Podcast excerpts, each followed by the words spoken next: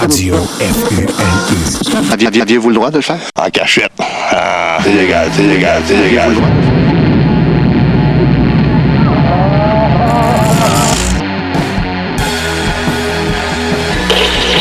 la Laurentienne. Il y a plein de cochonneries là-dedans. Là. Ça, c'est normal.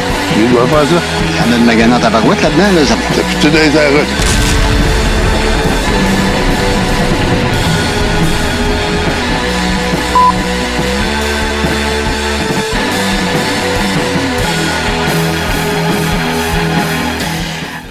Ah, qu'il fait bon être de retour pour une deuxième émission de Radio Résistance. Merci d'être à l'écoute et surtout, bienvenue à cette émission du 6 juin. J'espère que vous êtes prêts parce que on a encore un contenu haut en qualité. Let's go, on y va. Vous allez le voir, ça va devenir une habitude. Les menus de nos émissions sont toujours bien chargés en couleurs, en opinions et aussi en émotions. Aujourd'hui, 6 juin, il y aura Chloé Thériault au Faux Bulletin de Nouvelles ainsi que Jeffrey Cambou, lui, au Faux Reportage. C'est un autre segment. Ne vous trompez pas. Myriam Cusson, la grande Myriam à l'édito poétique, on a bien hâte de l'entendre. Nos deux indétrônables, soit Normand Renault ainsi que Stéphane Gauthier, sont de retour cette semaine avec leur capsule radio parallèle et cette semaine, la thématique de leur bavardage aura pour thème les gens ont envie d'en parler, alors on a bien hâte, nous autres aussi, d'en entendre parler. Tu m'entends-tu? Dans le segment grand public, il y aura le groupe Tarien. On parlera d'une chanson euh, de patriotisme de style death metal qui apparemment serait la seule chanson de death metal à parler des réalités ou en fait aux réalités franco-ontariennes. Alors tout ça me semble bien intéressant, mais surtout un peu mystérieux. Alors euh, n'attendons pas une minute de plus et allons-y, plongeons dans le contenu de cette émission.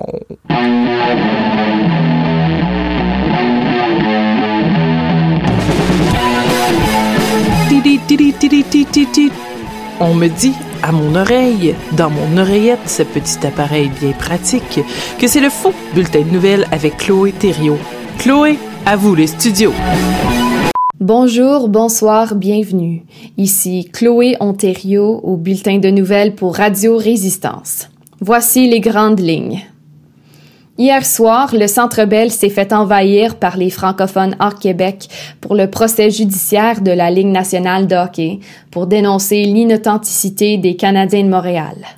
Il est important de souligner qu'il reste qu'un seul francophone au bleu, blanc, rouge et que peu importe la suite des séries éliminatoires, l'équipe a perdu sa culture et son identité.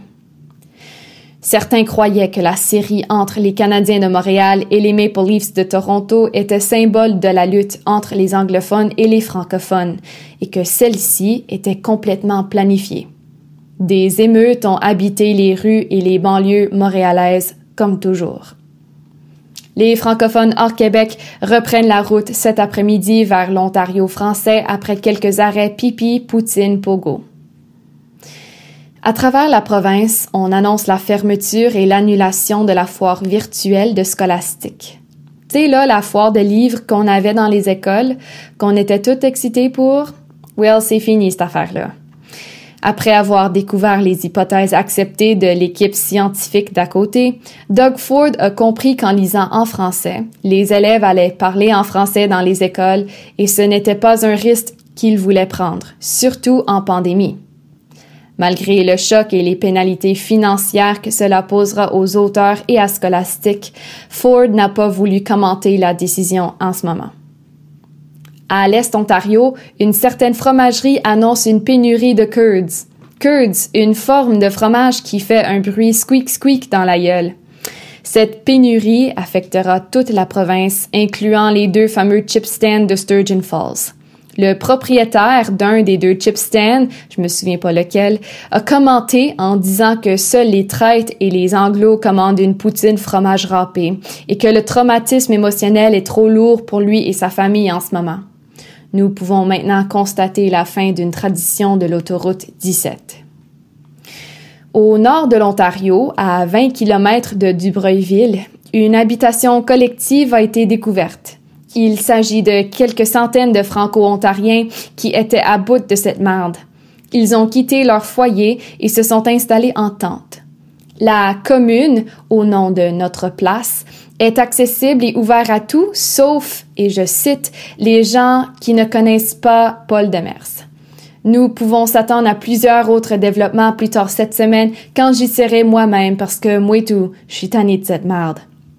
Et voilà, c'était vos manchettes principales. Je m'appelle Chloé Ontario pour Radio Résistance. L'université Laurentienne. Ah, voilà tes 30 dollars. Oui, madame! Radio Résistance.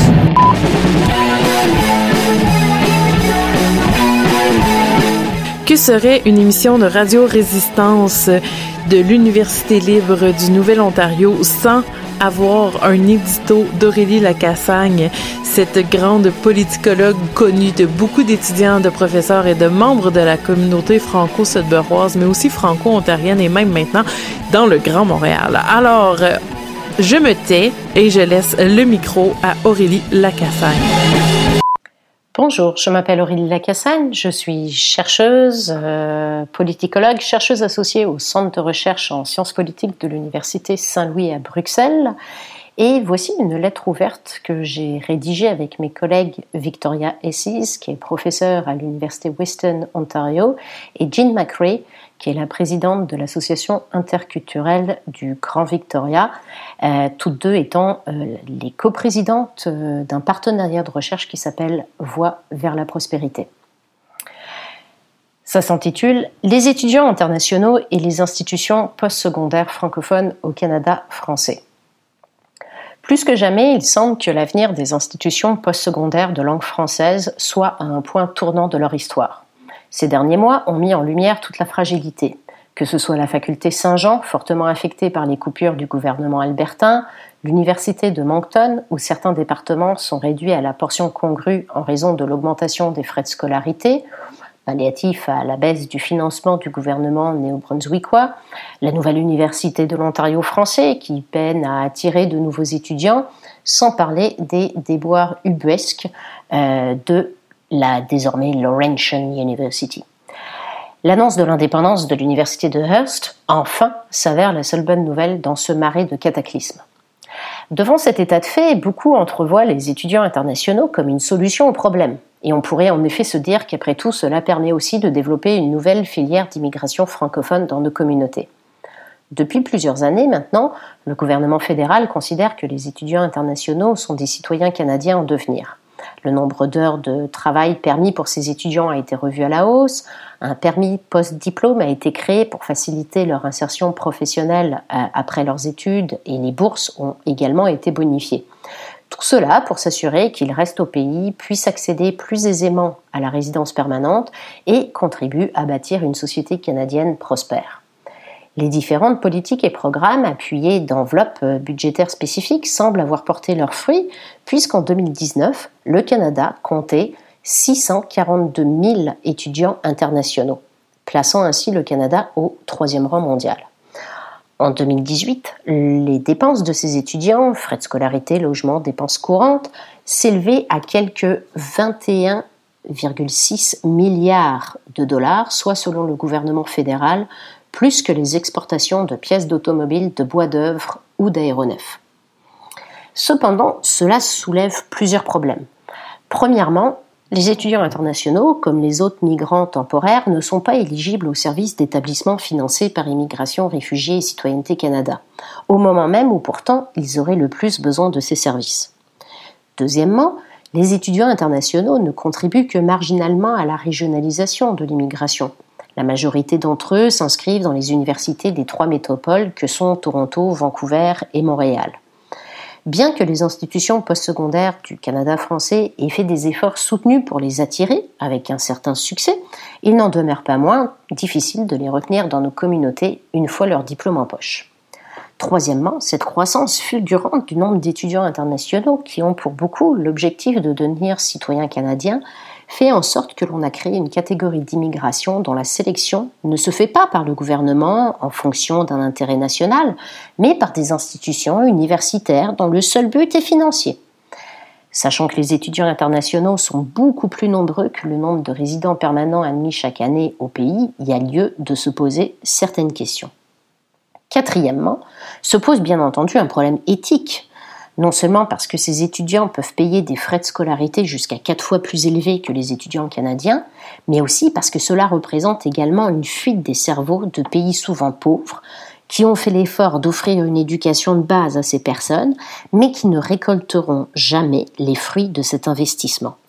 Et ça, c'est sans parler de l'ignominie de certains collèges privés dont la qualité des cours est plus que discutable et qui chargent des frais outranciers à ces étudiants. Alors bien sûr, nonobstant ces problèmes généraux, l'attraction d'étudiants internationaux francophones demeure fondamentale pour nos communautés francophones et acadiennes en situation minoritaire. Ils jouent un rôle prépondérant dans la construction d'une francophonie internationale. Ils représentent un moteur économique et démographique essentiel pour nos communautés et ils contribuent au dynamisme et au rayonnement culturel de nos communautés. C'est la raison pour laquelle, dans un rapport sur l'immigration et la Covid-19, euh, moi et mes collègues avons recommandé que le gouvernement fédéral offre un financement spécifique aux universités et collèges francophones pour qu'ils continuent leurs efforts d'attraction d'étudiants internationaux francophones. Il faut également que les agences de services d'établissements francophones reçoivent un financement ciblé pour appuyer ces étudiants dans leur intégration communautaire. La plupart de ces agences œuvrent également en matière d'intégration, il est impérieux que des enveloppes budgétaires précises soient dévolues à l'intégration culturelle et sociale de ces étudiants et des immigrants francophones de façon générale dans les communautés. Et cela passe aussi, et en premier lieu, par le développement de programmes visant à rendre plus accueillantes nos communautés. Les organismes culturels pourraient par exemple donner des passeports culture à ces étudiants. On devra également multiplier les initiatives visant à accompagner ces étudiants fraîchement diplômés dans leur intégration sur le marché du travail. Idéalement, il y aurait des programmes et mentorats et stages avec les employeurs locaux de façon à maximiser leur rétention dans les communautés. Nous avons la chance de disposer des réseaux en immigration francophone dans chacune de nos provinces et territoires. On en a même trois en Ontario. Ces tables de concertation ont développé une formidable expertise pour appuyer les organismes partenaires à développer des projets et à travailler ensemble de façon efficace en s'appuyant sur les forces de chacun. Il faut les mobiliser dans cette entreprise. Depuis plus de 20 ans maintenant, de nombreuses recherches ont mis en lumière l'importance de l'immigration pour la vitalité de nos communautés. Dans ce cadre, les étudiants internationaux représentent une pièce maîtresse. Ils favorisent les échanges d'idées entre francophones d'ici et nouveaux arrivants, contribuant ainsi à un dialogue interculturel fructueux. Ils appuient la survie de nos institutions postsecondaires aujourd'hui attaquées de toutes parts. Et demain, ils seront parfaitement outillés pour participer pleinement au développement de nos communautés. Oh, ah là là, mais quel cerveau qu'est celui de Madame Lacassagne. Merci, c'est un honneur de vous avoir eu, Madame Lacassagne, Madame Aurélie Lacassagne à Radio Résistance. Soit euh, tu fais moins des belles chansons. Mm-hmm. Quel est ton travail en dehors de, de la musique? euh? Contrôler le trafic. Radio Résistance.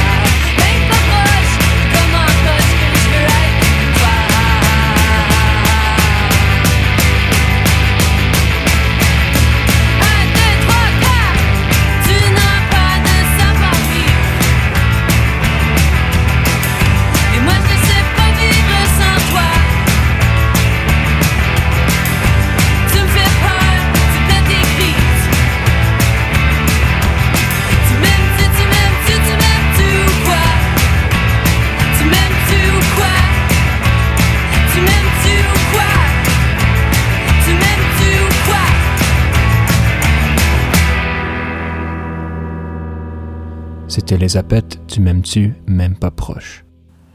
Dans cette section grand public euh, très unique aujourd'hui, on espère que vous avez fait le plein de caféine dans la journée parce que c'est le moment, euh, si ce n'est pas le cas, où on vous réveille. Alors, prêtez bien l'oreille à ce qui s'en vient. C'est une chanson très unique de death metal présentée par le groupe Tarien. Le titre est Patriotisme.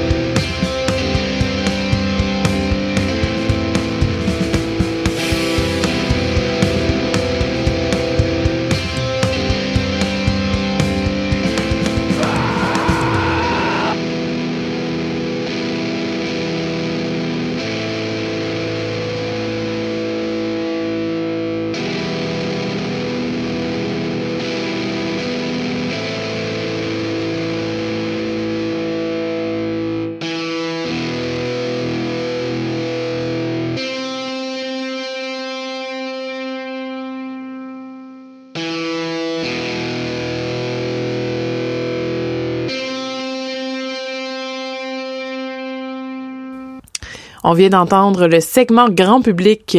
Et si toi aussi tu as envie de participer, tu as des idées, tu as envie de partager quelque chose avec nous, eh bien, je t'invite à aller sur la page Facebook de l'Université libre du Nouvel-Ontario et tu y trouveras tous les détails et toutes les informations nécessaires pour pouvoir participer à l'émission parce qu'on veut t'entendre. On trouve ça important que toi aussi, tu partages ce que tu vis avec nous à Radio Résistance. Alors, go, aie pas peur, partage avec nous. Partage, partage, ouais, partage. Aucune loi au Canada. J'ai droit qu'est-ce que j'ai fait là, moi. Je pense que c'est lui qui a fait de la... Qui m'a... Qui m'a... euh, comment j'appelle ça? Il a joué un jeu de mots. Il a, il a joué euh, un jeu. Radio Résistance. Bordel de merde. Chers auditeurs de Radio Résistance, ce qui suit est un extrait du Nouvel Ontario, le balado animé par l'historien Serge Miville. Ce que vous entendrez prochainement vous donnera un aperçu de la version longue du balado qui paraîtra plus tard cet été. Bonne écoute!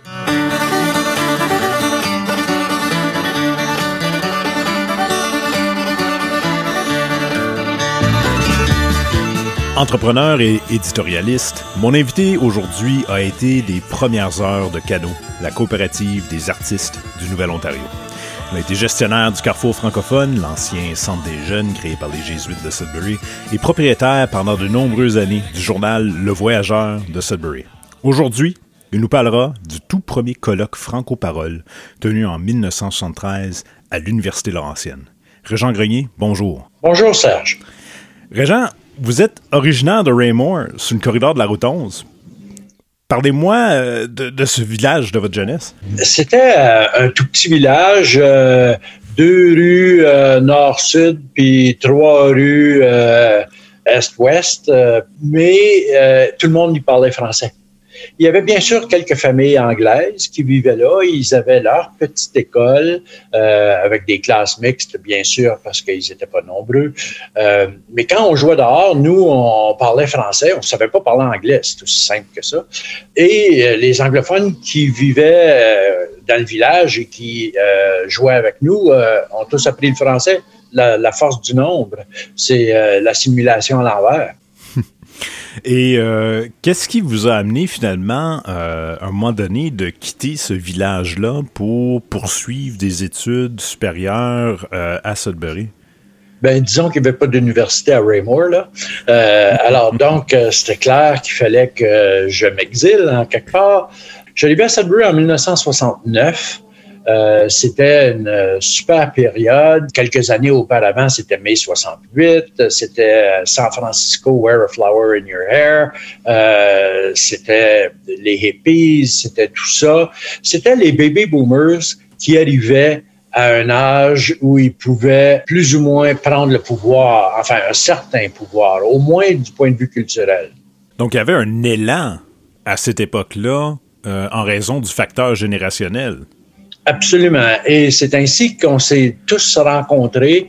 Une gang de francophones qui venaient en général du nord de l'Ontario. Il y avait aussi euh, des Québécois et des gens de Marcel Aymar, par exemple, de, la Nouvelle-Écosse. On était un- d'un peu partout, mais on partageait certaines valeurs, les valeurs de la contre-culture. Euh, et donc, euh, quand on est arrivé ici, euh, on faisait un peu de tâche. Euh, Sudbury, à cette époque-là, était euh, une ville très ultramontaine, euh, catholique. Euh, les gens qui contrôlaient l'ACFO, par exemple, c'était tous des gens qui venaient du système des écoles séparées, qui étaient bien proches des évêques et tout ça, alors que nous, c'était les cheveux longs, fumer de la drogue, écouter de la musique rock et de temps en temps aller à nos coups.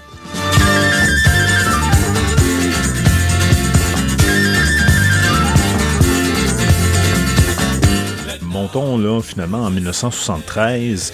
Qu'est-ce qui déclenche euh, le processus qui va mener vers le colloque euh, Franco-Parole?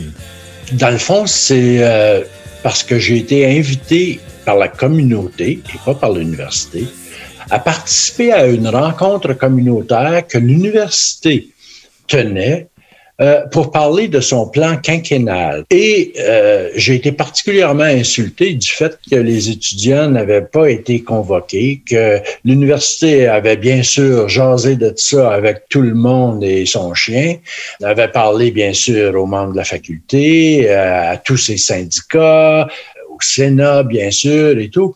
Et les étudiants n'avaient pas été euh, consultés. Donc, nous euh, avons décidé à la GE, la SGA, qu'on présentait une résolution au conseil étudiant à savoir est-ce que nous, on créerait pas une espèce de congrès, une espèce d'après-midi de discussion ou quelque chose, ou même une soirée ou quelque chose comme ça, pour au moins consulter les étudiants. Le problème, c'est quand on a présenté ça à la SGA, euh, les Anglais ont voté contre. Et ça n'a pas passé. Là, euh, nous, euh, les francophones, avons donc décidé, nous, on va en faire un en français. Dans le fond, c'était une bonne chose que les Anglais disent non parce que c'est devenu uniquement une affaire de francophones à l'Université Laurentienne et ça permettait de mettre les doléances des francophones beaucoup plus de l'avant euh, que si on avait fait ça euh, de façon bilingue avec les représentants étudiants anglophones et tout. Et ça a donné Franco-Parole. Lors de notre première rencontre que j'avais con convoqué avec euh, les étudiants qui étaient les plus engagés, si on peut dire, du côté plus politique à l'université. Bon, on a dit on devrait faire quelque chose. Puis pendant une heure de temps, on a discuté puis on tournait en rond. On savait pas ce qu'on voulait vraiment faire, puis comment le faire, puis en tout cas. Il y a un étudiant, Laurent Ali, je me souviendrai toujours, qui dit ça nous prendrait quelqu'un pour diriger le trafic là, dans notre rencontre. Et il suggère Fernand Doré. Et euh, que je ne connaissais pas. Euh, je le connaissais de réputation et tout, mais mais c'était pas, j'avais jamais suivi de cours avec lui et tout. Mais on me on me délègue pour aller euh, lui demander s'il voulait bien participer à notre groupe. Ça, c'est ma première rencontre était assez intéressante. Je, cogne à sa porte, je rentre dans son bureau, je lui dis en quelques phrases qu'on voulait faire et je lui demande tu sais, s'il serait intéressé à y participer en tant que le meneur du groupe un peu, di- diriger la, la conversation, quoi. Euh, et il me regarde comme ça et il me dit T'es qui, toi, pour que je fasse ça? Euh, disons que ça m'a rassis un peu. Et bon, enfin, tout ça pour dire qu'il s'est engagé à faire ça. Il a dirigé notre groupe de main de maître. On s'est aperçu que les, on, on- parlait de l'Université Laurentienne, mais on savait pas trop comment ça marchait. On a publié le document Franco-Parole qui existe toujours d'ailleurs, qui explique c'est quoi, le- comment ça marche une université, euh, quels sont tous ces comités, qu'est-ce qu'ils font, quel est leur mandat, quelle est leur composition, euh, bla bla bla. Et on a des, un organigramme, bon, toutes sortes de choses comme ça pour que les jeunes, puis on publie ça au moins une semaine avant le congrès Franco-Parole, pour que les jeunes euh, puissent avoir l'occasion de au moins le feuilleter. Pendant ce temps-là, bien sûr, on fait des mains et des pieds auprès des professeurs pour qu'ils annulent les cours du vendredi où avait lieu ce congrès-là. Le congrès, c'est un vendredi et samedi, il me semble, jusqu'à midi ou quelque chose comme ça. Donc, euh, plusieurs professeurs embarquent au département de français, au département de sciences politiques, en histoire, donnent congé à leurs étudiants ces journées-là. Et donc, on a eu euh, une assez bonne réponse de participants pour euh, le congrès Franco-Parole. Pendant les rencontres de préparation, à un certain moment donné, on est à peut-être euh, deux semaines, trois semaines du congrès, et Fernand Dorel nous dit, ben là, les gars, et je fais une petite parenthèse ici, il y avait juste une fille dans le groupe, là, je dois avouer. Euh, C'était pas mal machiste. Euh, et donc, euh, il dit, là, les gars, c'est bien beau, il va y avoir bien du parlage dans cette affaire-là, puis il n'y a pas de fun. Je vois pas de fun là-dedans. Et c'est là où on arrive avec l'idée de La Nuit sur l'étang, un spectacle multidisciplinaire où on prendrait tous ces artistes-là, là, où il y aurait une exposition euh, d'art visuel en même temps que euh, de la poésie sur scène, de la musique sur scène et même la pièce de théâtre du euh, Théâtre du Nouvel-Ontario qui, qui venait de créer à mes fils bien-aimés. Et donc, tout ça se, se passe en même temps et on décide de finir le congrès par le spectacle La nuit sur le temps, qui en passant, euh, fait, euh, Gaston Tremblay, qui faisait partie de notre groupe, euh, nous dit Ah, ce serait plus beau d'appeler ça une nuit sur les temps, ça ferait plus poétique que la nuit sur les temps. Et ça c'est donc la première s'est appelée Une nuit sur les temps. Je peux vous le prouver, j'ai encore le billet. Il y a quelque chose d'un peu, euh, peu bouleversant dans ce que vous nous racontez parce que il semble que c'est presque un accident qu'on ait eu Franco-Parole. euh, D'une part, qu'on ait Franco-Parole en français, euh, d'autre part, parce que, sauf erreur, la raison pour laquelle on manifeste un intérêt pour avoir un genre de congrès, c'est que ça vient d'un plan quinquennal dans lequel on n'incluait pas les étudiants. Exact. C'était la raison de pas. ben, enfin, ce qui m'a motivé, moi, euh, en tant que vice-président français de la GE, de, de réunir ce groupe-là. Mais il faut dire que la- notre première réaction, à cette époque-là aussi, le, le président de l'Association générale des étudiants, euh, Yvon Lachapelle, était euh, un francophone. Et donc, euh, euh, notre idée au début, quand on en a parlé, lui et moi, c'était euh, de, de faire plus un congrès à GESG, quoi. Euh, c'est parce que le conseil a, a refusé que c'est devenu, euh, comme vous dites, accidentellement peut-être, euh, un congrès euh, francophone. Puis étant donné que c'était que nous étions juste des francophones à penser ça, c'est devenu beaucoup plus axé sur euh, non seulement le plan quinquennal et tout et tout, bien sûr, c'est devenu qu'on on profitait du plan quinquennal pour faire valoir nos doléances au point de vue de comment les francophones étaient traités à l'université. C'était devenu un prétexte, finalement. Le, le- le- plan quinquennal est devenu un prétexte pour réfléchir la question universitaire d'une perspective francophone.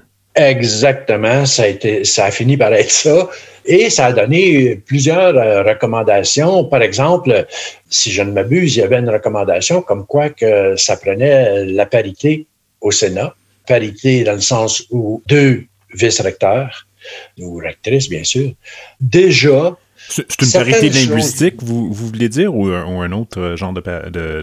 non, non, non, non, linguistique. Oui, OK. Euh, linguistique, bien sûr. Donc, on, on Euh, cherchait à avoir, à avoir une structure en quelque sorte parallèle, c'est-à-dire qu'une structure en anglais, une structure en français. C'est c'est un peu ça qui a été demandé?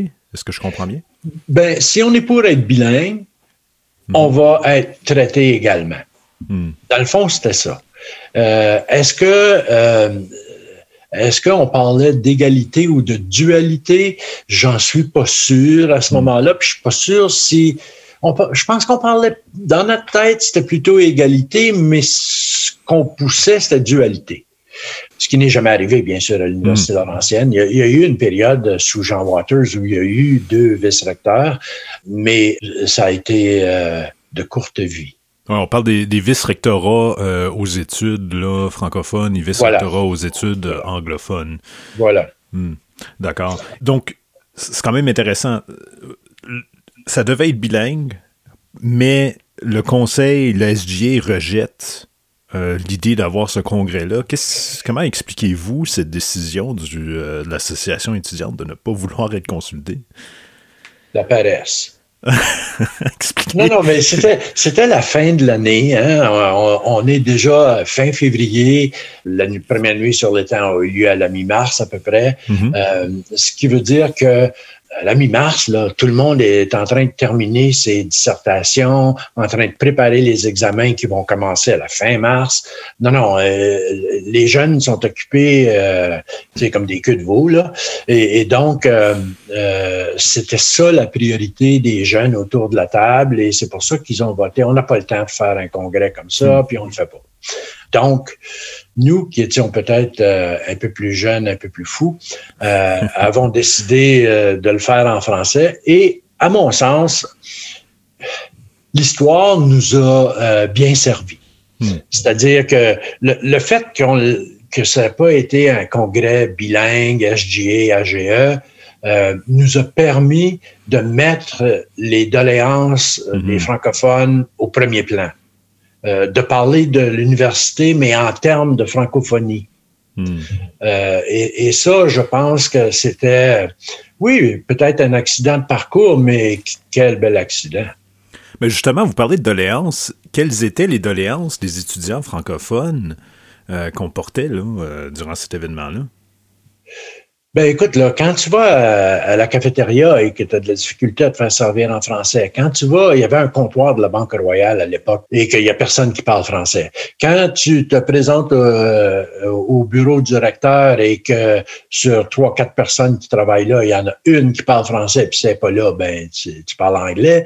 Euh, quand tu te présentes au, au Sénat et que tout s'y déroule en anglais, euh, Conseil des gouverneurs, ben parlons-en pas, là, c'est clair que c'est tout en anglais. Là. Alors, tu sais, quand tu vis ça, tu depuis trois, quatre ans, là, ou enfin deux, trois ans, tu sais très bien qu'il y a quelque chose qui marche pas dans le bilinguisme, le supposé bilinguisme de l'Université Laurentienne. Et c'est ça que tu veux régler. Tu veux que euh, y, ait- des politiques euh, euh, qui favorisent la dualité. En même temps, on peut peut-être avouer que c'est un peu euh, la nature de ces institutions bilingues que, euh, en quelque sorte, c'est un peu normal là, que la majorité, euh, que ça se déroule dans la langue de la majorité, n'est-ce pas? Il- C'est pas pour rien que depuis ce temps-là, je favorise et je- j'écris et je parle continuellement d'une université de langue française en Ontario. Pour vous, c'est important. Pour vous, c'est important, ce projet-là.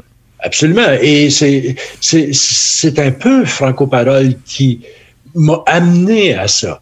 Souvenons-nous, là, en 1973, quand on a fait Franco-Parole, euh, le bilinguisme au Canada, là, c'était très jeune. Là. Euh, 68, là, tu sais. Alors, euh, ça avait cinq ans, tu sais. Et on y croyait encore. Hmm. Et on y croit peut-être un peu moins maintenant, mais avons-nous d'autres alternatives? Je ne pense pas au point de vue national. Mais pour une institution, c'était clair qu'il fallait en venir à ça. Et plus tard, euh, euh, Gaëtan Gervais intellectualisera toute cette idée-là qu'il faut avoir nos propres institutions. À cette époque-là, nous, euh, on ne pensait pas nécessairement à nos propres institutions. On parlait à comment améliorer une institution qui fonctionne selon un bilinguisme dans lequel on croyait encore. On avait vraiment l'impression de faire quelque chose. Euh, je ne sais pas comment expliquer ça autrement. Euh, C'était un moment. on- On C'était sérieux. Oui, oui. Ah oui, oui, oui. C'était un moment et, et on le sentait que c'était un moment. Et donc, les gens, ils étaient sérieux. Bon, bien sûr, on avait du fun. On était une gang de jeunes, là. Tu sais, euh, euh, il y avait des farces, il y avait, euh, tu sais, il y avait des moments plus euh, ludiques, si on peut dire, mais c'était sérieux. Les, les gens qui étaient là voyaient ça comme une occasion de peut-être changer certaines choses. Tu sais, je veux dire, le film La nuit de la poésie, là, euh, avec Michel Lalonde qui fait Speak White, là, et tabarnouche, ça fesse dans le tas, ça, là, hein? Euh, et, et- et ça, ça, tu sais, ça, c'était, ce qu'on voulait faire, dans le fond, c'était aussi beaucoup susciter, et La nuit sur le temps faisait vraiment partie de ça, susciter la fierté et un sens d'appartenance. Euh, on on- on n'est pas des à côté. Euh, on, on est des joueurs euh, clés dans l'Université Laurentienne et bien sûr par extension dans, dans la, euh, au Canada. Euh, et et c'est ça qui nous motivait. Et je pense que euh, euh, tout était structuré en fonction de susciter cette fierté, ce, ce désir d'appartenance, ce désir de changement pour le mieux. Et euh, là-dessus, je pense que, euh, tu sais, je vous dis, Fernand Doré était un peu le, le- comment je dirais, ben ça, le- il dirigeait le trafic là, dans, la- dans nos réunions. Mais Fernand Doré, là, c'est pas un deux de pique, là. Il savait où il s'en allait avec nous, là. il nous a probablement manipulés de A jusqu'à Z. Mais euh, pour, pour notre bien, dans le fond. Et on a fini par faire quelque chose qui a été un grand succès. Et je pense que si Fernand Doré n'avait pas été euh, une espèce d'âme dirigeante dans le groupe, euh, ça n'aurait pas connu ce succès-là. Hmm. Ouais, il, donnait, il donnait un peu, euh, il dirigeait la circulation vers quand même une voie très claire. Absolument. C'était une voie très politique. C'était pas seulement une voie culturelle, aller euh, créer. euh, C'était vraiment aller et changer. Il, il a donné une entrevue dans les années 70, justement, où euh, une entrevue à Radio-Canada, et euh, dans le fond, il explique dans cette entrevue-là comment le renouveau culturel doit se transformer en force politique. Hmm. Et euh, je pense que ça, ça a motivé Fernand Doré toute sa vie. Hmm. Et, et, euh, il a réussi à nous transmettre ça. Parce que Fernand Doré a pas juste travaillé avec ses, je veux dire, son, son apport le plus important, bien sûr, c'était dans son enseignement. Mais je peux pas vous en parler parce que j'ai jamais suivi de cours avec lui. Mais je peux vous dire aussi que Fernand Doré est devenu le gourou, dans un certain sens, une espèce de maître à penser, en tout cas pour moi, euh, et pour plusieurs autres jeunes, euh, tous des gars. Euh, Fernand Doré pouvait être assez misogyne. Euh, demandez aux femmes qui ont suivi des cours avec lui, vous comprendrez. Euh, m- m- mais donc, Fernand Doré a dirigé la pensée de plusieurs jeunes à cette époque-là euh, par des rencontres euh, en- one-on-one, là, euh, des rencontres individuelles où euh, il nous aidait à clarifier, si on peut dire, euh, ce qu'on voulait, notre avenir, d'où on venait, où on s'en allait. tu sais, tu- finis l'université Laurentienne là, avec un bac en histoire, comme dans mon cas, tu sais pas trop ce que tu vas faire de ta vie, si tu- surtout si tu veux pas enseigner, parce que quoi d'autre tu fais, puis que tu veux pas continuer à la maîtrise ou au doctorat, qu'est-ce que tu vas faire, bon, tout ça. Ça, ça peut être des moments assez tensiogènes pour plusieurs jeunes, et Fernand Doré nous aidait à, à, à voir clair dans, dans nos forces et dans nos, nos, euh, nos désirs d'avenir. Hmm. Et euh, c'est un peu ce qu'il a fait, dans le fond, avec euh, toute la gang qui a participé et à la préparation et à la planification de Franco Parole et aux participants qui euh, s'y sont joints pendant la journée et demie du congrès. Hmm. En parlant du congrès, initialement, vous vouliez être euh, entendu en ce qui a trait au plan quinquennal, mais là, vous créez une structure qui est ce congrès au mois de mars euh, 73 et vous brassez énormément d'idées. Quelle est la réaction finalement au milieu communautaire, au milieu euh, étudiant, euh, euh, auprès des du corps professoral, même de l'administration? Que- quelle est la réaction devant ce bouillonnement-là que vous provoquez? J'essaie de me souvenir et la seule chose que je peux vous dire, c'est la réaction, pas grand-chose. Euh, ça n'a pas changé énormément. Bien sûr, euh, comme, tu sais, votre question, dans le fond, c'est euh, qu'est-ce qui a changé après deux référendums au Québec, au Canada? Pas grand-chose. Tu comprends? Euh, et, et- et je pense que Franco Parole, bon, c'était pas un référendum, mais, mais ça brassait la cage, comme vous dites, et, c'était ça le but. Euh, bon, bien sûr, il y a peut-être eu quelques petits changements. Bon, on va embaucher plus de francophones, ou je, je sais pas. Euh, mais moi, j'ai pas senti beaucoup de changements. Plus tard, euh, l'année suivante ou deux ans plus tard, les étudiants eux-mêmes créeront la- euh, l'AEF, se sépareront de la SGA. Oui, l'Association Euh, des étudiants francophones. ça. Voilà. Et donc, ça, ça a été euh, peut-être un contre-coup de, de franco-parole. Dans la communauté, ce qui est resté, c'est la nuit sur l'étang. Oui. Euh, c'est ça qui a marqué l'imaginaire communautaire beaucoup plus. Et ça, c'était correct parce que on s'était donné avec euh, la nuit sur l'étang deux buts. Un, de se faire un party, bien sûr. Euh, deux, de créer une fierté dans une culture qui se développait en Ontario français, ici. Depuis Moi je viens du Nord, bon, tout ça, puis les musiciens, puis Paquette, puis bon.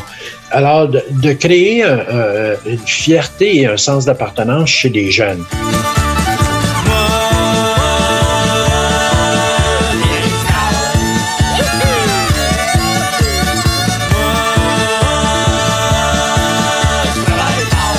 L'Université libre du Nouvel-Ontario est une initiative de l'Institut franco-ontarien de Sudbury en partenariat avec l'ACPAS. L'équipe du Nouvel-Ontario est composée de Marie-Pierre Héroux à la recherche et de Michel Laforge à la technique et au montage.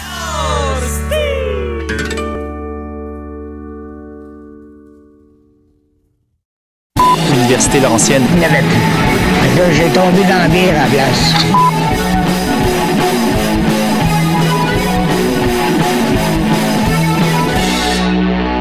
La vraie radio de la fausse université. Radio FUNU. Cécilia Rodriguez Baudouin s'empare des ondes pour nous livrer le bulletin de Black Lives Matters version Sudbury. Cécilia, on vous écoute. Bienvenue à la chronique de Black Lives Matter Sudbury. Pour cette première édition, nous allons vous lire un témoignage d'une étudiante qui a été impactée par les coupures de l'Université Laurentienne. Nous avons également du contenu culturel à vous présenter. Ce prochain témoignage fait partie d'une campagne que nous avons lancée sur les réseaux sociaux pour connaître l'impact de ces coupures dans la communauté NAPDC. Voici le témoignage. Mon programme est maintenant fermé. Mon directeur de mémoire à la maîtrise et mon comité de lecture ont tous été licenciés. J'ai honte d'avoir eu une fierté d'étudier à la Laurentian University, qui promouvait un mandat triculturel. Quelle grande déception de voir que ce mandat était une ruse. L'administration semble avoir mis de l'avant ce mandat qui devra favoriser l'épanouissement des communautés autochtones et francophones simplement pour collecter des subventions. En observant ce plan de restructuration, Il est clair que Robert Haché ne comprend vraiment pas les communautés autochtones et francophones du nord de l'Ontario. Je souhaite le voir démissionner de son poste dès maintenant. Et maintenant, pour le segment culturel, nous vous présentons la section Gardez vos yeux sûrs que nous publions également dans notre infolettre. Vous trouverez ici du contenu médiatique et artistique créé par des membres de Black Lives Matter Sudbury ou des contributeurs. Pour cette édition, nous vous recommandons de garder vos yeux sur Isaac Vaillancourt. Un artiste et réalisateur multimédia prometteur, Isaac Vaillancourt s'est passionné pour le monde de la photographie et de l'activisme au cours de son baccalauréat en communication. Au milieu de la résurgence du mouvement Black Lives Matter en 2020, il s'est rapidement impliqué et a commencé à combiner ses passions avec une série de projets reconnus dont réel, une installation collaborative centrée sur le thème de la beauté noire, en particulier celle des cheveux. Son dernier projet, Amplify, a été créé en collaboration avec le festival Up Here et a récemment été accepté au festival annuel de films Inside Out. Ne manquez pas le 30e anniversaire du festival et soutenez la carrière croissante d'Isaac en achetant des billets sur le site web du festival au insideout.ca.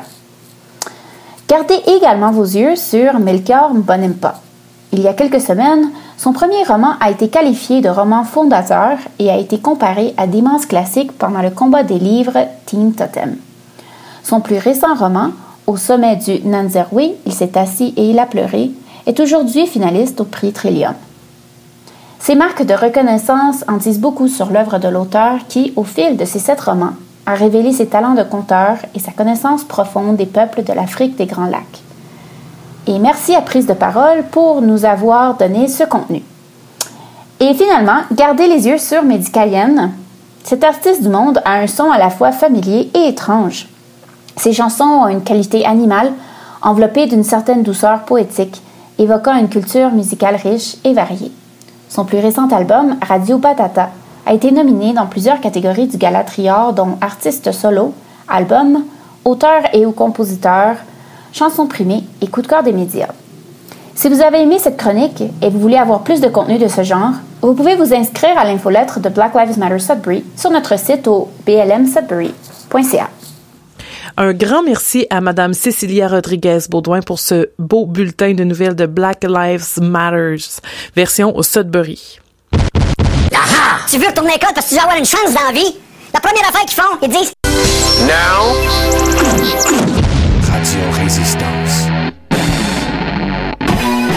On écoute un reportage très important, de la plus haute importance. En fait, c'est un faux reportage par Jeffrey Kembu. Kembu, on vous écoute. Bonjour, bon après-midi, bonsoir et bonne nuit. Euh, pas bonne nuit, parce que vous n'allez pas m'écouter en dormant tout de même. Ici, Jeffrey Kembu. Je suis en direct du centre-ville de Sudbury, près de la compagnie Accessoires Médiocres. Maintenant que de plus en plus de gens se font vacciner, on peut apercevoir la lumière au bout du tunnel. Le soleil après le beau temps.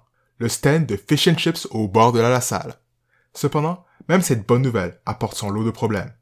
Lorsque le déconfinement viendra et qu'il sera temps de revenir à la euh, normale, que fera-t-on avec tous nos masques? C'est une question que se posent bien les Sudburois et particulièrement les compagnies telles qu'Accessoires Médiocres, grands distributeurs de masques dans le nord de l'Ontario depuis le début de la pandémie.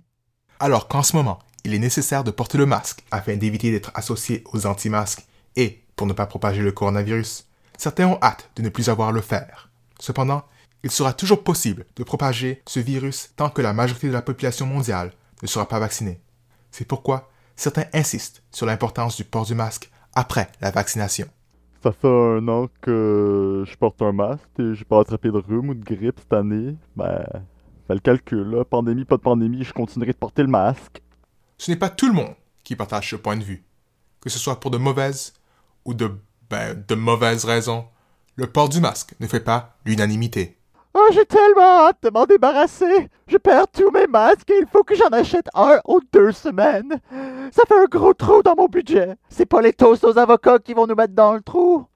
Avec le déconfinement qui approche, des milliers de masques se retrouveront inutilisés. Que faire avec? J'ai acheté un masque franco-ontarien parce qu'il avait l'air cool. Et il est vert et blanc. Fait qu'il matche pas avec rien. Mais il est cool pareil. Mais une fois que je vais être vacciné, Qu'est-ce que je vais faire avec? Pendant cette pandémie, de multiples compagnies ont conçu des masques pour des raisons publicitaires ou simplement pour se faire un peu de profit en prenant avantage de cette horrible situation. Le représentant de la compagnie, Accessoires Médiocres, explique qu'ils tentent de liquider leur stock avant la fin du déconfinement. On est une compagnie qui imprime des logos sur des t-shirts, des stylos, des bouteilles d'eau, des frisbees, puis des masques.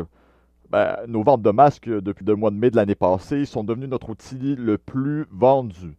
Puis on a bien peur de ce qui s'en vient là. On en a fait faire environ 4000 au mois de mars, puis on en a juste vendu 20 depuis.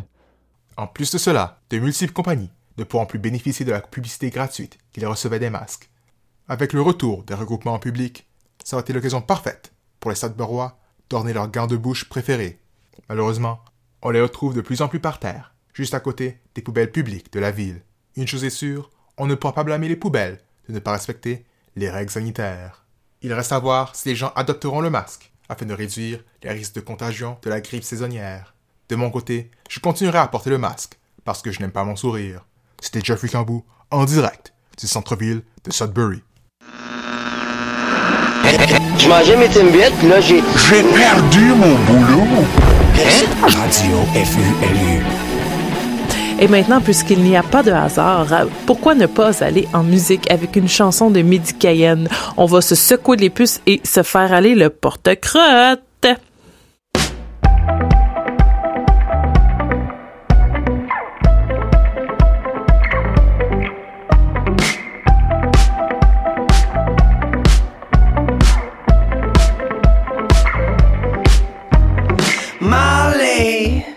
Jamais l'air comme si tu t'ennuies. Ton téléphone éclaire ce que tu enfouis. À ton affaire en high def, tu t'enfuis. Smoke screen, joli, holy. J'ai des billets verts et j'attends ta mise en pli. Glow stick dans tes artères jusqu'à minuit. Tu danses en enfer, mon petit biscuit. Endormi, pretty, sous la tête de ma mère. Insoumis, j'en suis fier. La folie est le père. La police légifère. J'irai faire laisser faire, pas de charme, chant le larme. On se croirait dans un opéra, pétale pas mal. Break radical, regarde la caméra, j'écoute pas quand tu parles. Marley. Ma, ma, Marley.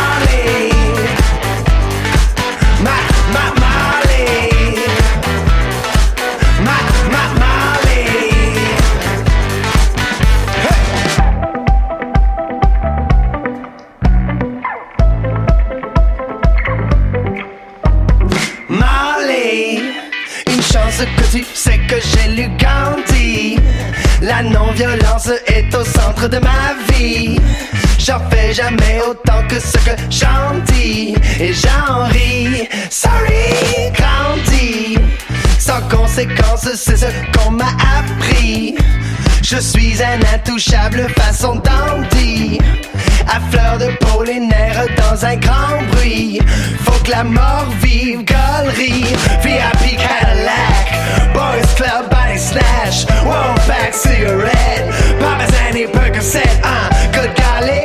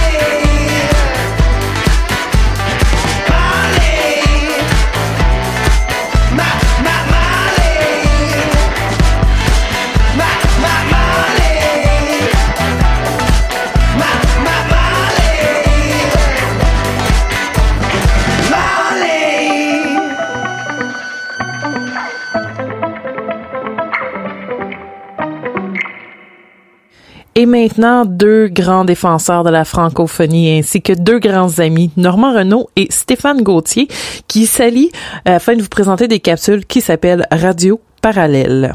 On les écoute. Là, regarde si on faisait ça de même.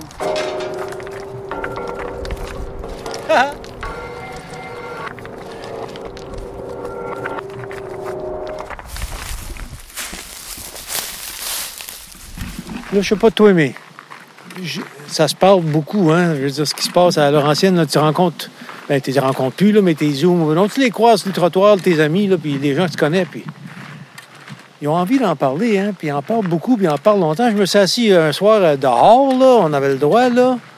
C'était distance sociale et tout, puis le vent pour chasser notre virus, mais on a parlé, puis on a parlé, puis on a parlé de ce que l'Université Laurentienne vient nous faire comme coup. C'est présent dans les esprits, hein. Je sais pas, c'est comme, c'est comme un drame collectif. C'est pas quelque chose qui passe inaperçu, là. C'est pas juste une petite affaire. Il me semble que ça va chercher le monde creux. Ouais, surtout quand tu penses que. Il n'y a rien qui peut. Tu sais, c'est quand même des emplois protégés, là, traditionnellement. Puis là, tout d'un coup, il y a comme une espèce de loi de l'ombre qui sort de nulle part, surtout appliquée à une institution publique. Euh, ça, saisit tout le monde, ça a tétanisé tout le monde. Puis là, tout d'un coup, paf, tout ça s'envole en fumée, drapé d'une espèce de drap noir opaque. Il y a de quoi, il y a de quoi créer un drame puis euh, traumatiser. Mais comment on fait pour juger du poids relatif d'un drame politique? Parce qu'il y a bien d'autres causes à un moment donné qui font les nouvelles, puis les gens en discutent, puis ça s'organise, puis il y a des mouvements de protestation, puis on fait des pancartes. Mais celle-ci, là, celle-ci, là, je trouve qu'elle a une charge émotive là, bien plus forte que bien d'autres affaires dont on a fait des chevaux de bataille politique. Là. Tu sais, elle, elle fait creux, je trouve. Tu sais, puis je sais pas dans quelle mesure le monde s'en rend compte, là, les, les- journalistes, les décideurs politiques, là, regardez, là, vous avez vraiment fait mal. Là. Ben, je pense que s'en rend compte parce que c'est- super proche aussi, là. C'est du monde qu'on connaît. C'est des gens qu'on connaît depuis très longtemps. Puis c'est des, des institutions euh, où est-ce qu'on a vécu nos belles années de jeunesse, là, puis... Non, en tout cas, je trouve qu'elle va chercher loin, celle-là. C'est un, un coup dans les parties sensibles. pas rien qu'au derrière. C'est pas un coup de au derrière, c'est pire. Ouais, mais quand t'as un coup de même, là, sais, tu tombes à genoux, là, tu l'encaisses, mais après ça, le monde se relève. Puis tu t'en rappelles. Ouais. Puis moi, je pense que c'est vraiment juste le premier chapitre. Ouais. L'agresseur là-dedans, là, c'est un boomerang, cette affaire-là. là. C'est un boomerang. Ouais, c'est le genre d'affaire que tu peux pas. Parce qu'il y y a la douleur, là, de s'être fait frapper dans les parties sensibles. Puis après ça, il y a l'humiliation. Puis ça, ça se digère pas. Non, non, c'est un ressort, ça, qui va rebondir, ça. Ça frappe tellement l'esprit puis l'imaginaire que ça m'étonnerait pas que ça finisse par...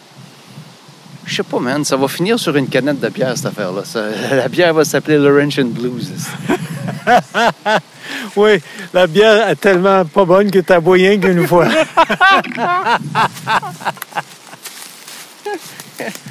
Périmé vite. La Laurent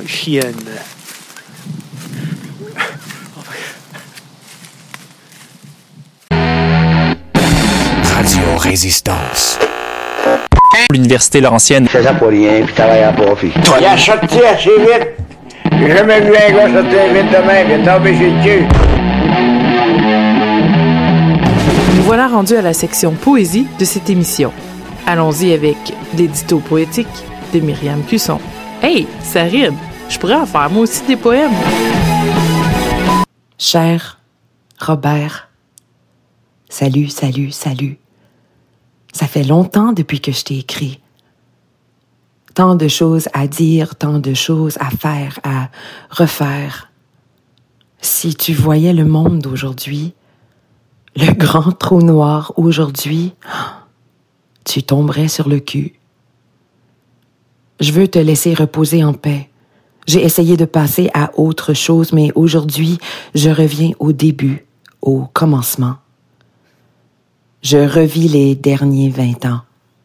Gaudreau, Madeleine, Hélène, Gervais, Allaire, Cameron, John, Alain.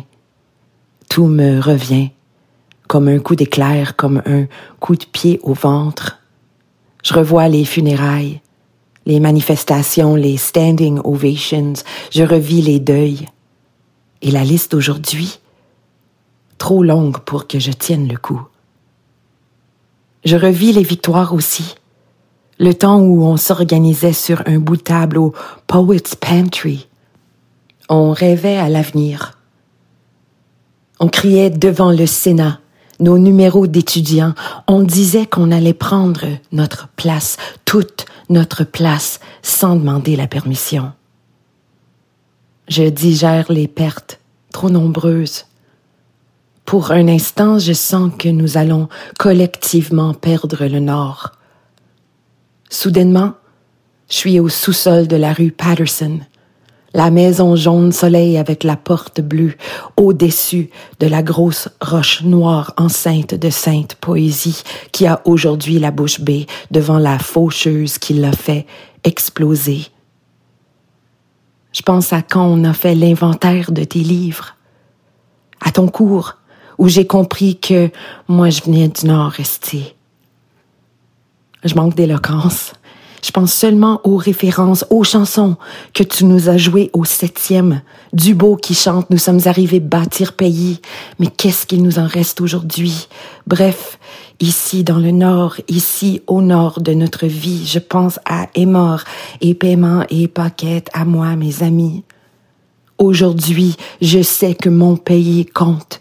Jules, Joël, Sylvie, Isabelle, Nico, Stéphane, Christian, Lise, Véronique, Yves, Michel, France et tant d'autres.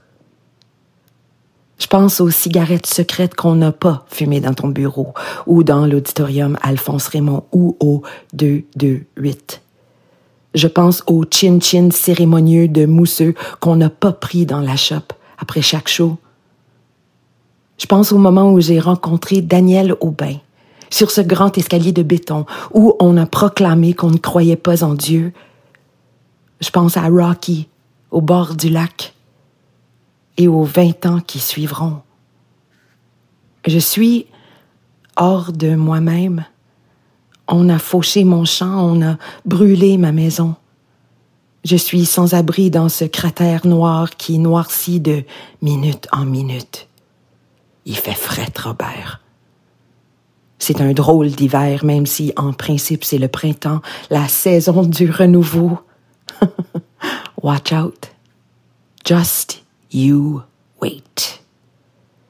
Il y a des petites pousses partout. Et comme tu les trouverais belles, c'est Chloé, c'est Alex, c'est Darkys et Raphaël, c'est Patrick, Jessica, Emily, c'est Eric, Joël, Isaac, Michael, c'est Simon et c'est Gabriel, et c'est Lauren, Andrea, Maxime, Mauricio et Maël. Si tu les voyais aller, tu, comme moi, aurais du mal à comprendre parce qu'Esti, eux aussi, ils viennent du Nord, Esti. Tu aurais adoré Marie-Pierre, Antoine, Dylan. La liste des aberrations est longue, Robert. Je sens pour l'instant, pour un moment, nous ne pouvons pas perdre le Nord, c'est impensable. Tu rirais à gorge déployée, tu nous convoquerais, tu nous offrirais un verre de blanc ou de scotch et du saumon fumé dans ta cour arrière. On braillerait toutes comme des madeleines. On crierait à l'injustice en entendant les bombes, en attendant les bombes. Et après quelques bons coups, on se retrousserait les manches, as usual. Et on se laverait les mains et on se mettrait un masque. On s'embrasserait longtemps fort, ça vaudrait le risque. Si tu voyais le monde aujourd'hui, je cherche le courage, je cherche le chemin, mais pour l'instant, je suis déboussolée. Je cherche mes vieux gants de boxe emboîtés depuis des années. Esti, esti, rien n'est gagné? Nous, têtus, souterrains et solidaires, nous de bois et de terre, nous, le cœur à l'envers, abandonnés dans les fonds d'un shaft de mine. On gueule, on crie en français, mais on nous dit ta gueule, I'm sorry, we don't speak French ici. Et on cogne sur les parois de roc pendant que la mort rôde, elle est toujours là, en coulisses, en attendant son cue. La cage ne remonte pas. Il faudra s'agripper au roc et se rehausser nous-mêmes vers la lumière. Encore une fois, on s'est fait shafter, Robert. Je suis collé à mon écran. Sidebar. On vient de hisser le drapeau franco-ontarien à l'Assemblée législative de l'Ontario. Too little, too late. Le lendemain du carnage, les nuages gris planent toujours, recouvrent le grand ciel bleu par ici. Il faut faire attention où on met les pieds pour éviter les flaques de sang là où la hache a tombé. Attaque brutale contre les sages-femmes, les premiers peuples, les franco-ontariennes et ontariens, les étudiantes et les étudiants immigrants de pays francophones. On a essayé de nous trancher la gueule, de nous couper la langue. Ils oublient qu'on s'en souvient. This'll be yours to discover. Ils nous ont sous-estimés, Robert. Don't they fucking know who we are? Nous sommes les enfants de ceux et celles qui ont bûché, rôlé, pioché dans les champs de soufre, de souffrance, dans les catacombes souterraines. Don't you know who we are? We are the daughters and sons of Strikeville, les enfants de Grèveville. J'ai en stock de la broche assez pour attacher des milliers de tucs pour traverser le cratère en funambule to the moon and back. Vous nous avez encore une fois sous-estimés. L'histoire se répète et pète plus haut que le trou. Oui, vous nous avez sous-estimés again. Vous avez brûlé nos ponts et notre appartenance, violé notre pays, brûlé nos récoltes. Mais attention, cette fois-ci, nous avons collectionné des graines pour la prochaine semence. Just you wait. Mes chers, mes confrères, ma troupe, mes complices, Serge, Aurélie, Joël et compagnie, Denise, Marie-Pierre, Stéphane et Denis, les petites pousses, les récoltes mûres et tous ceux et celles qui ne sont pas sûrs. J'ai de la broche en stock et des tucs par milliers. Il faut danser sur les tombes de ceux qui nous ont fauchés. Dance like your life depended on it. Because it does. Sortez vos raquettes. Raquetiketao, raquetiketao, tao. Y a-tu quelqu'un, quelque part, qui comprend pas? Montre-moi mes pantoufles sont belles. Merci et au revoir. Alors, dans l'horaire des cours à venir de l'Université libre du Nouvel-Ontario, on a avec Aurélie Lacassagne le 10 juin 2021 le pouvoir de transformation du théâtre, l'exemple du Wild West Show de Gabriel Dumont. Donc, vous pouvez vous inscrire directement sur le site internet de nouvelontario.ca. Aussi, avec Thierry Bissonnette, on a l'imaginaire minier en littérature et ce, le 17 juin 2021. Toujours la même chose pour les inscriptions. C'est sur le site internet. N'hésitez pas à vous inscrire. C'est gratuit. Le savoir à votre portée. Hey, on gâchera pas cette chance-là, hein, les chums? Apparemment, la résistance ne fait que commencer, mais Dans tous les cas, cette émission se termine de cette façon. Alors, merci d'avoir été à l'écoute de Radio Résistance.